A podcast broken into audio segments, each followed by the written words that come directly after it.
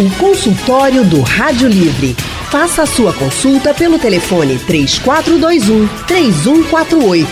Na internet www.radiojornal.com.br. O consultório do Rádio Livre hoje vai falar sobre erisipela. É uma infecção, a gente sabe, que deixa a pele muito avermelhada, né? Mas que também Muita gente tem muitas dúvidas e por isso o nosso ouvinte Marcos de Jaboatão dos Guararapes pediu para que a gente fizesse um consultório sobre erisipela. Então, atendendo ao Marcos de Jaboatão e aos nossos ouvintes, esse é o assunto de hoje. E para nos ajudar, nós convidamos a médica dermatologista Marina Coutinho.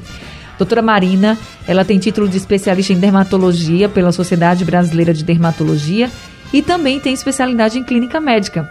Doutora Marina Coutinho, seja muito bem-vinda ao consultório do Rádio Livre. Boa tarde. Olá, boa tarde. Boa tarde a todos os ouvintes. Boa tarde, Anne. Muito bom tê-la aqui com a gente nesse consultório hoje, atendendo o nosso ouvinte Marcos de Jaboatão dos Guararapes. Quem também está conosco no consultório de hoje é a médica angiologista doutora Elizabeth Moreno. Doutora Elizabeth é uma referência no tratamento com lasers e cosmiatria. Ela tem título de especialista em cirurgia vascular pela Sociedade Brasileira de Cirurgia Vascular e está aqui com a gente hoje. Doutora Elizabeth Moreno, muito boa tarde. Seja também muito bem-vinda ao consultório do Rádio Livre. Boa tarde, Ana. É um prazer estar aqui. Boa tarde, Marina, todos os ouvintes. Vamos boa conversar tarde. um pouquinho hoje sobre a erisipela, né? Vamos lá. Vamos lá. A gente agradece bastante a participação de vocês. E eu já queria começar então com a doutora Marina. Doutora Marina, a gente sabe que a erisipela é uma infecção. Mas o que é que causa essa infecção? Vamos lá, a erisipela, né, ela é uma, a gente chama de uma doença mista, porque tanto pega a infecção da pele, como também alterações vasculares, certo? Então, essa infecção, ela é causada por bactérias que têm acesso à pele, né, às camadas mais profundas da pele, do tecido adiposo, por alguma porta de entrada, alguma feridinha que está ali na, na pele, principalmente na região de pés e pernas, né? Então, assim, é muito comum quem tem micose, fissuras entre os dedos, ela, essa bactéria penetrar e causar infecção, certo? Então, ela é uma infecção de pele que pega os tecidos mais profundos da pele. E essas bactérias, a gente tem é, são bactérias comuns que a gente tem contato o tempo inteiro, a gente pode ter contato, mas só quando tem essa porta de entrada que pode causar erisipela? Exatamente, é uma bactéria, né, ela não faz parte em si, né, de, de, de, comer, de, da pele da gente, mas a gente entra em contato no dia a dia com ela, né, e ela só vai ser patógena quando ela começa a vencer a barreira cutânea, tá? E também, assim, as pessoas que têm um déficit de imunidade, como um paciente é, diabéticos, pacientes obesos, pacientes idosos, eles são mais propensos a terem né, uma, uma imunidade menor e que faz com que tenham menos proteção contra essas bactérias. Entendi. Ô, doutora Elizabeth, as pessoas que já têm problemas vasculares, por exemplo, elas também têm mais chance de ter erisipela ou não? Tem sim. Pessoas que têm, por exemplo, doença venosa com úlcera venosa, são pessoas que têm realmente uma tendência maior a desenvolver. Estão me ouvindo? Sim, sim, estamos lhe ouvindo. Tem uma tendência maior realmente a desenvolver a erisipela. Por quê? Porque quem tem, por exemplo, uma úlcera, uma ferida na pele, isso já é uma porta de entrada, é uma porta de entrada importante. Então a bactéria penetra por essa ferida e causa erisipela. Agora, então, é ela um fator só bem importante, é, funciona como uma porta de entrada que Marina falou. Ela só aparece na perna ou nos membros inferiores, assim? Não, a erisipela pode aparecer na perna, pode aparecer em membros superiores, pode aparecer em tronco, em face. Então, ela pode ser infecciosa, como Marina falou, com a presença de bactérias, ela pode ser desenvolvida também por agentes químicos, pode ser desenvolvida por traumas, queimaduras e radiação. Então, mas a maioria das, das é, linfangites, né, porque na realidade a erisipela é um tipo de linfangite causada por uma bactéria, elas, a maioria das erisipelas são causadas por uma bactéria específica, né, mas pode aparecer também em face, é uma coisa comum.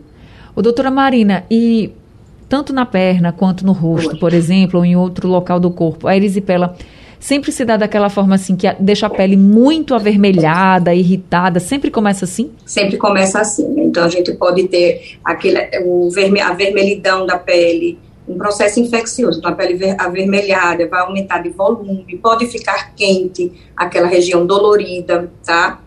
Geralmente, quando ela é em outra região, como, como o rosto, braço, ela é uma, é uma infecção mais localizada, a gente até tende a chamar de celulite, né, porque é uma, é, é uma infecção profunda, mas um pouco mais localizada, certo?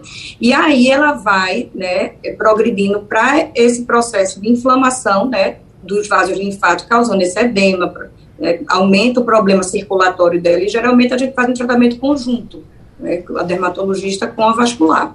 Entendi. Doutora Elizabeth, quais são os tipos de erisipela que a gente tem, assim?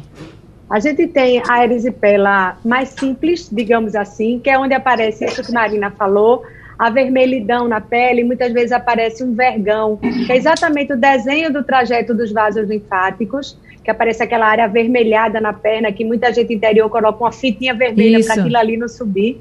É, é, é, é, o desenho dos linfáticos que vai até geralmente a região inguinal, que é na virilha, onde fica a cadeia de linfonodos. Então, muitas vezes essa região fica dolorida, ela fica, você palpa o paciente diz, eu estou com a íngua, que é nada mais do que o linfonodo inflamado, né, que é onde recebe os vasos linfáticos. Então, é, essa seria a erisipela mais comum. Geralmente ela é precedida por sintomas gerais. Então, tem pessoas que têm, é, como se fossem infecções, uma infecção viral, náusea, enjoo, mal-estar e muitas vezes calafrio. Calafrio é um sintoma bem típico, né? muitas vezes aparecem esses sintomas gerais e depois é, a gente vem a desenvolver a vermelhidão na perna ou no braço, né? Pessoas, por exemplo, fizeram mastectomia, às vezes é comum aparecer erisipela no braço. Essa seria mais simples. E existe a evolução dessa erisipela para a erisipela bolhosa, que é como se formam bolhas na pele, e é uma evolução mais grave ainda para a erisipela necrotizante.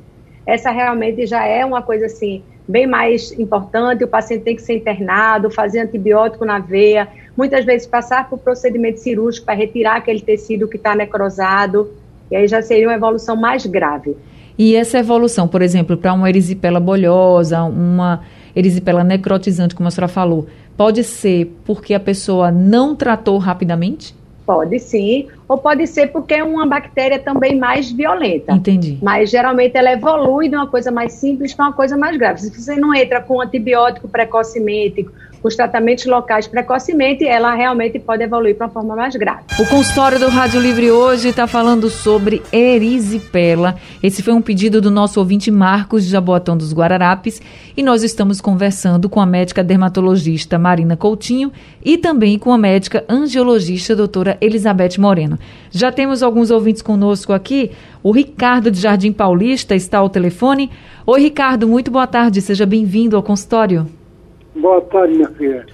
Olha, porque agora no dia 9 desse mês de junho, eu entrei na UPA de Paulista com. Eu não estava bom, era de trabalho bonzinho. Quando cheguei em casa, comecei a delirar de febre, dor de cabeça, negócio. Quando cheguei lá na UPA, eu tirei a roupa, foi que eu percebi que minha pernas estavam vermelha e com íngua. Já estava até os testículos, estava avermelhado. Aí fiquei, me passaram para o Miguel Arraia, me deram alto sem assistência, eu os exames. Até prolongando, prolongando. Aí quando foi no dia 17, aí começou a ficar necrosada. Para aparecer aquele negócio de bolha, né? A necrosada. Uhum. Eu passei, eu passei 12 dias internado, tomando é, antibiótico venoso.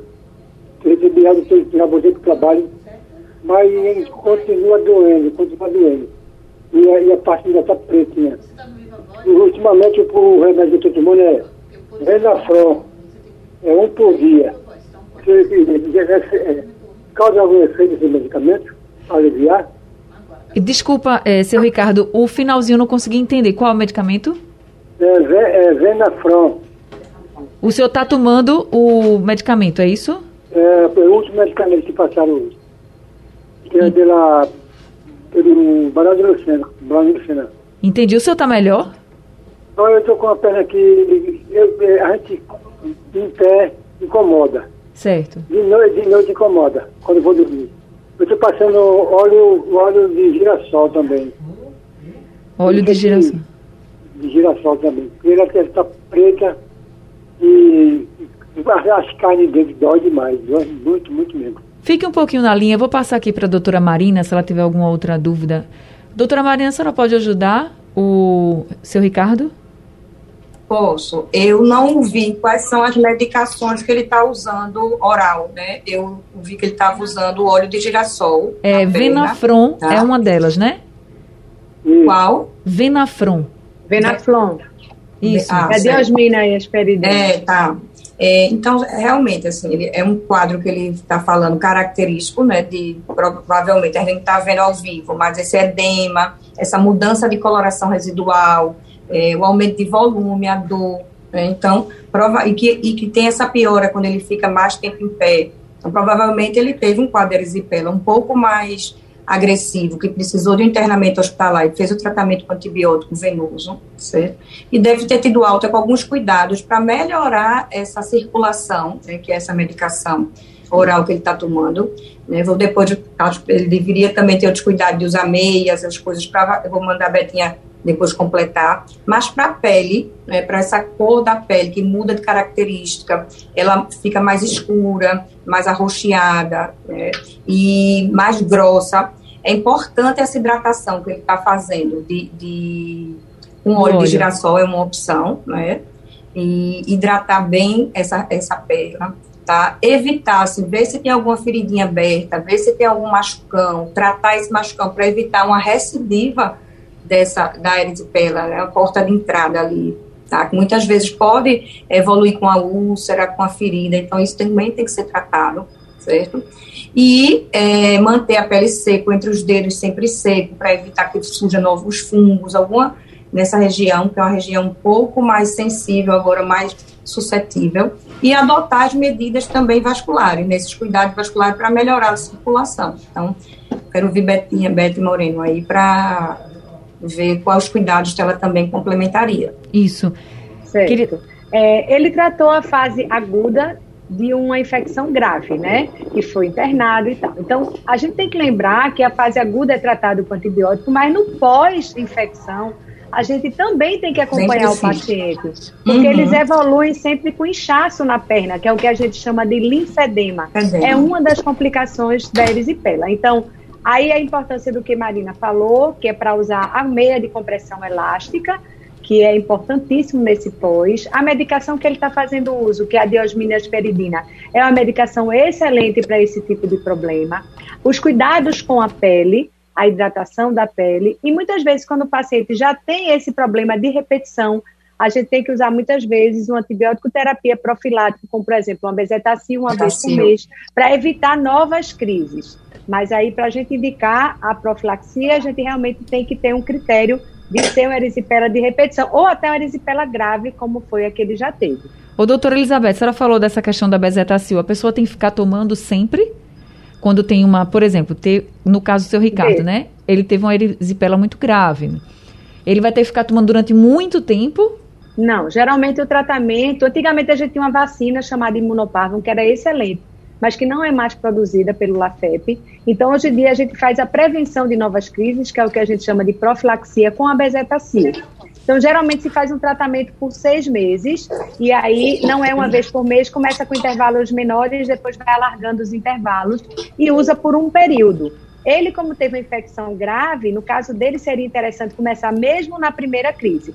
Geralmente, quando são crises mais leves, a gente espera a partir da segunda crise é que a gente começa. Mas o importantíssimo para ele é lembrar o que Marina falou: o cuidado com os pés, cuidado com os ferimentos, com os fungos entre os dedos, porque isso serve como porta de entrada para ele desenvolver outra infecção. Tá certo, respondido. Então, vou passar aqui para o seu Urbano de Camaragibe, que está ao telefone com a gente também. Seu Urbano, boa tarde, seja bem-vindo ao consultório. É, boa tarde, Ana, tudo bem? Tudo bem com o senhor? Tudo bem, tudo bem. Ana, é o seguinte, eu, eu tinha moto e de repente eu levei a queda da moto e a moto, o motor da moto queimou minha perna. Machucou, né? Isso, isso, isso, isso faz muito tempo, muito tempo. Aí ficou aquela parte roxa. Só roxa, não inflama, não uhum. vira né, cerebro, é só aquilo roxo na perna, uma mancha preta. Sim. Aí eu queria saber, eu queria saber da doutora se isso é porque eu tenho varize, se é circulação, queria uma informação dela aí. Então, doutora Elizabeth? É, veja, não é porque você tem varizes. Provavelmente isso aí é uma lesão residual de uma queimadura.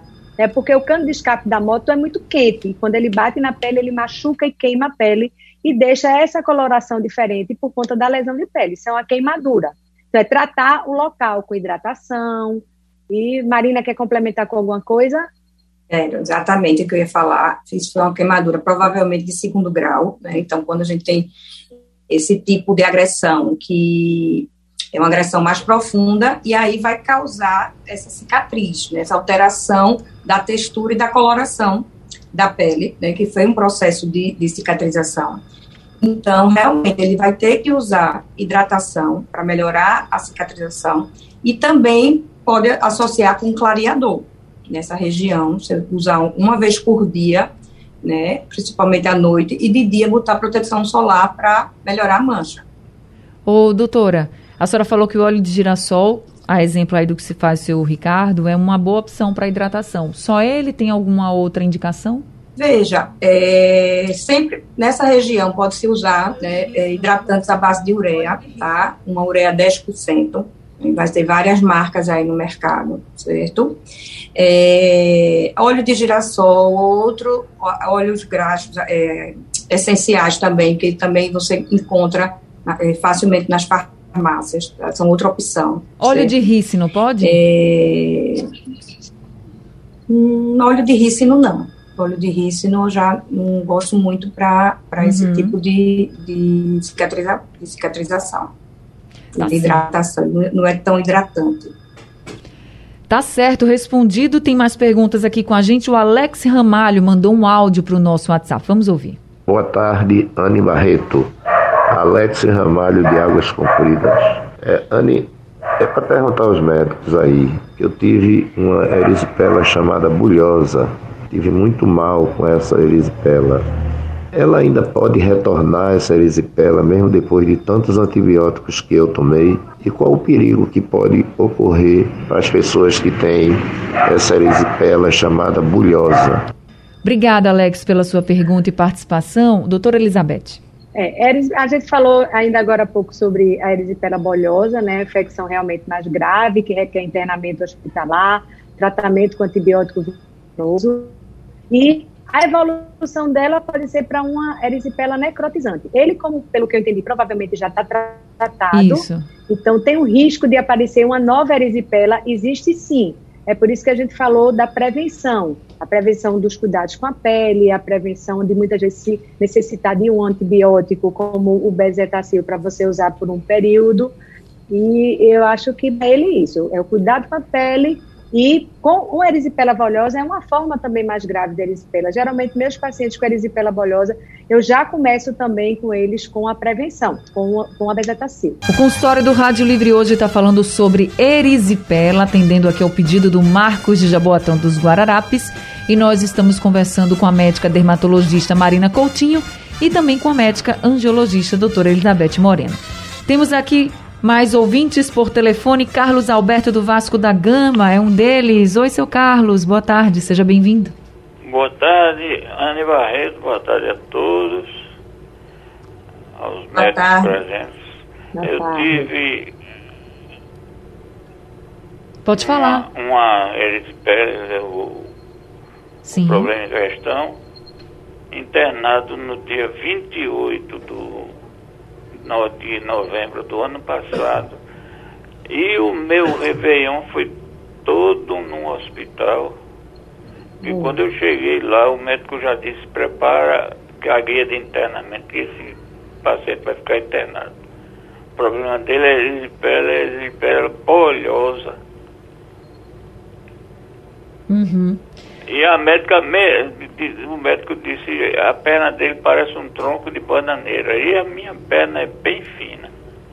Estava bastante inchada, foi? Estava muito grossa a minha perna. Uhum. Eu, a minha perna não era daquela grossura. Sim. E pelas cores que ele viu, eu, eu tenho pele clara, ele viu, estava vermelho e branco. Ele disse, é, ele pele e tinham bolhas do lado de fora da perna. Como é que o senhor está hoje? Hoje eu estou como se não tivesse ocorrido nada, estou muito bem. Que bem, que Agora tem um outro problema que foi em decorrência a um turismo hospitalar que eu fiz. E quando eu saí, tive alta e vim para casa, eu cheguei em casa com uma tal de dermatite seborreica que não teve no mundo até hoje como eu curasse. Até agora eu não aceitei um medicamento que acabasse com ela. Uhum. É barba, é bigode, é barba. Então o senhor quer saber sobre esse problema, é seu Carlos? Da, da dermatite da seborreica. Então deixa eu passar para aqui para a doutora Marina, que é dermatologista. Doutora Marina. Vamos lá. A primeira coisa que é, seu Carlos tem que entender é que a dermatite seborreica é uma doença crônica, ou seja, ela não vai ter uma cura definitiva. Ela vai ficar aparecendo e desaparecendo, aparecendo e desaparecendo, em crises, tá? Então, ele precisa ter, mudar alguns hábitos dele. Introduzir um sabonete específico, um shampoo, né, específico, para é, controlar essa doença, deixar ele sem crise mais tempo. E entre as, e quando tiver uma crise, a gente vai usar é, uma pomadinha de corticoide baixo para na região da crise para melhorar. Então ele pode associar, assim, botar na rotina dele o início de um shampoo de cetoconazol, tá? Que ele vai manter isso. Começa quando está em crise, ele usa diariamente, tá certo? Faz um usa o shampoo, pega aquela espuma, lava o rosto nessas regiões de barba, bigode, sobrancelha que está com a dermatite. Deixa ali um tempinho. Né? E vai, aí quando vai melhorando, ele também diminui o uso, mantendo de duas a três vezes por semana esse uso, né? É, e mantém essa rotina. Quando chega outra crise que começa a descamar de novo, ele passa a ter um uso diário, tá certo? Então, criando esse hábito de manter esse shampoo de cetoconazol umas duas vezes por semana, né, ou três, e quando tiver a crise todo dia, ele vai conseguir controlar melhor. E se ele ainda assim não estiver melhorando, ele pode lançar mão de um uso de uma pomada de hidrocortisona, que é um corticoide de baixa potência, em, nessas regiões localizadas por poucos dias. Então, na crise, ele vai usar duas vezes ao dia, por uns três, quatro até cinco dias. Melhorou, para de usar, não pode ter uso contínuo. Isso também vai ajudar ele. Mas ele tem que entender que tem controle. Então, com esses hábitos diários, ele vai ter controle. Mas cura de nunca mais ter, não vai ter. Tá certo. Newton César de Areia está com a gente. Oi, Newton, boa tarde, seja bem-vindo. Boa tarde, Ana Barreto. Boa tarde, doutora. Quer dizer que é a primeira vez que eu falo no programa de Ana Barreto, né? Que Já coisa boa. Seja sempre mas, muito bem-vindo. Mas é porque a audiência é enorme aí, entendeu? Glória a Deus. É, doutora, veja, eu já estou com 49 anos e já tive mais de três vezes elisipele. A primeira que quando eu tive, eu comprei uma, uma, uma injeção no, numa febre com o nome de imunopavo, se não me engano, que era um, um, uma, uma, uma, vacina que era para tomar uma cada sete dias da semana. E aí eu tomei a segunda, a terceira, aí é uma, uma, uma, um tipo de remédio que depois que a gente toma, fica com o corpo todo dolorido. Parece que o cara está deitado no chão e passou um trator por cima. Mas passei um bom tempo sem ter, mas assim, por eu ter tido mais de três vezes é, essa doença, é, eu posso ter de novo? E qual, o que é que eu devo fazer para que isso não aconteça? Muito obrigado e boa tarde a todos. Obrigada também, Newton. Doutora Elizabeth. Milton, infelizmente pode ter essa doença novamente. Você já teve três vezes, e quanto mais crises a gente tem, maior a facilidade de desenvolver uma nova crise. Mas, ó, vê que engraçado, com a história do Covid, o que é que aconteceu? Pessoas que usavam a vitamina D, porque no Covid foi muito comum se usar a vitamina D como uma forma de imunização, é, notou-se que essas pessoas, e que eram portadoras de crises de repetição de erisipela, reduziram muito a frequência das crises. Então, hoje em dia, já se fez, fizeram trabalhos e já fizeram alguns estudos que mostram que a vitamina D ela tem também uma função preventiva. Então, acho que valeria a pena para você acrescentar isso no seu dia a dia. É, logicamente, orientado por um profissional médico para ver os níveis que estão de vitamina D e fazer essa reposição de uma forma é, acertada que seria mais uma opção para você. O cuidado com seus pés, trate seus pés como pé de noivo, aquele pé que tem que ser bem cuidado, enxutinho, sem fissura, sem rachadura no calcanhar, sem fissura entre os dedos, a pele sempre bem hidratada. E outra coisa que também serve como prevenção, que a gente já falou aqui, é esse esquema de bezetacil, que também deve ser orientado por um profissional da médico, que é quem tem maior manuseio com esse tipo de prevenção. Agora, doutora Elizabeth, para todo mundo que está nos ouvindo agora, a gente é, até compreende assim, ah, o tratamento é feito com antibióticos e precisa ser feito rapidamente para não ter uma piora. Se tiver uma piora, vai ter que ter outro, outro antibiótico, por exemplo, até na veia pode ser que seja necessário se a pessoa precisar de uma internação, no caso da erisipela, mas eu, por exemplo, nunca tive, um alguém que nunca teve, mas está ouvindo dizendo assim, poxa, se todo, qualquer pessoa pode ter, se todo mundo pode ter, o que é que a gente pode fazer para prevenir e não ter erisipela? Veja, na realidade, a erisipela ela tem sempre uma porta de entrada associada.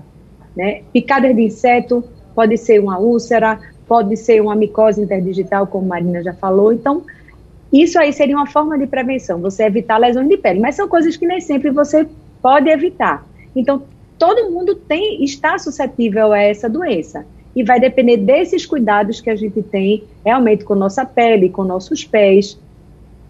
E é assim que a gente pode prevenir, porque como é uma doença que na maioria das vezes é causada por um agente infeccioso, um vírus ou uma bactéria, na maioria das vezes bactéria, se você tem abrasão da pele, a bactéria penetra, vai fazer infecção, vai desenvolver a doença. Então é reduzir essa exposição, protegendo sua pele, que é sua barreira de proteção.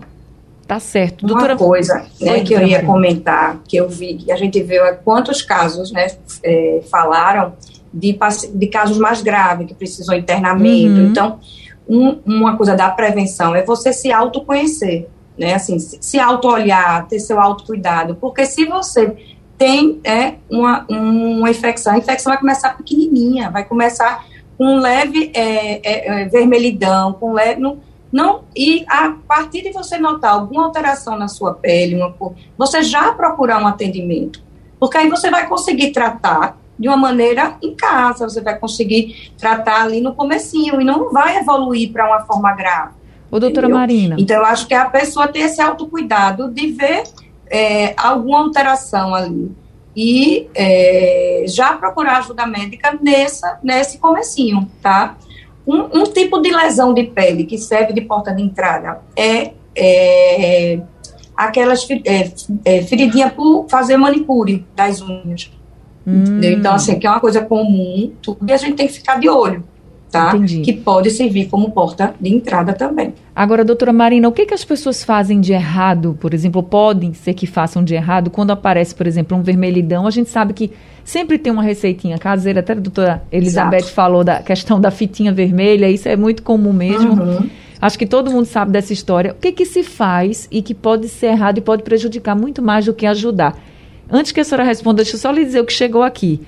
Tanto o Canindé, pelo painel interativo, quanto o Ricardo aqui pelo WhatsApp estão dizendo que sabem que passar sapo na perna de alguém que está com erisipela é bom e que cura. Então eu queria. Aí eles estão perguntando, é verdade isso? Não é atrapalha? Então eu deixo agora para a senhora explicar. Vamos lá. É, essa aí realmente eu nunca tinha ouvido, né? Mas é mentira, isso é um mito, né? Pode causar até é, uma dermatite associada a uma dermatite de contato piorar, até pelo, pelo o veneno, pelo algum, alguma secreção que ali o, o sapo né, solte. Então, é isso, assim, muitas receitas caseiras que a pessoa começa a usar e causa uma irritação maior, que até mascara o quadro e até piora. Então, assim, sabão amarelo, né, aroeira, faz é, água de colônia de algumas, de algumas plantas. Então, isso tudo vai dar uma irritação. Né? Então, não é para usar essas coisas assim, né, caseiras, sobre a lesão. Então, sentiu a lesão, viu uma feridinha ali que não está cicatrizando, começou a sentir uma perna mais dolorida, áreas vermelhas, coçando, inchadas, vamos procurar atendimento médico, certo? O, o tratamento é sempre com antibiótico oral ou, ou tem algum creme também que se passa? Tem, exatamente. Se for no começo, não tiver tanto né, pegado, se for uma coisa bem localizada, você pode usar é, antibióticos tópicos, tá certo? Né, pegando no início, você vai usar anti-inflamatórios e antibióticos locais, tópicos. Aí tá não resolvendo, ou já está num caso um pouquinho mais agressivo, com mais processo inflamatório, que vai se lançar mão das medicações por via oral. Certo, e só para a gente finalizar, vamos ouvir aqui a pergunta do Carlos, ele mandou pelo nosso WhatsApp. Boa tarde, eu queria participar do, do consultório falando sobre a respeito da erisipela. Eu tenho erisipela faz bastante tempo. O médico sempre passa para que eu tome uma bezetacil de 1.500 é, todo mês. Mas só que faz bastante tempo que não tem bezetacil nos postos, nas policlínicas, em lugar nenhum, só comprando em farmácia. Eu queria saber se existe outro remédio que a gente possa substituir, substituir para que nós possamos tomar porque a bezetacil ainda de secar é difícil de encontrar e de conseguir uma receita. Obrigado, boa tarde. Obrigada, Carlos. Doutora Elizabeth. É, infelizmente a gente tinha o imunoparvum que a gente não tem mais. E a droga de escolha que a gente usa para profilaxia geralmente é realmente o bezetacil. Agora existe essa possibilidade da vitamina D, que é uma coisa nova, né, e que a gente está vendo que está tendo resultado nesse tipo de paciente como uma forma profilática, mas é uma coisa ainda muito imatura, porque o COVID também é uma doença muito nova para a gente, né? Então, essa seria mais uma opção, mas geralmente a profilaxia é com bezetacil. Então, e, Carlos... assim, associar, né, Betinha, as medidas locais, assim, como né, botar a perna para cima para evitar edema, não ficar tanto tempo sentado, usar as meias elásticas, né, avaliar a pele, melhorar né, a, a, a, hidratação dessa perna, tudo. Então, isso também vai ajudar. Pode ser que ele chegue né, com tanta prevenção, não precisa nem usar bezetacil. Olha aí, então, Carlos, volta para o teu médico e já conversa com ele sobre essas possibilidades também, e aí você vê o que, que se adequa melhor para você. Doutora Marina, muito obrigada por esse consultório de hoje, por todas as orientações. Obrigada a você, viu? foi um prazer, Ana. Prazer todo meu. Doutora Elizabeth, também muito obrigada por estar aqui com a gente mais uma vez no consultório do Rádio Livre. Sejam sempre muito bem-vindas. Obrigada, Anne. Foi um prazer estar com você. Obrigada a todos os ouvintes que participaram. Obrigada também, obrigada aos ouvintes. Consultório do Rádio Livre chegando ao fim. A produção é de Alexandra Torres, trabalhos técnicos de Big Alves, Emílio Bezerra e Sandro Garrido. No apoio, Valmelo e a direção de jornalismo é de Mônica Carvalho. Sugestão ou comentário sobre o programa que você acaba de ouvir, envie para o nosso WhatsApp 99147 8520.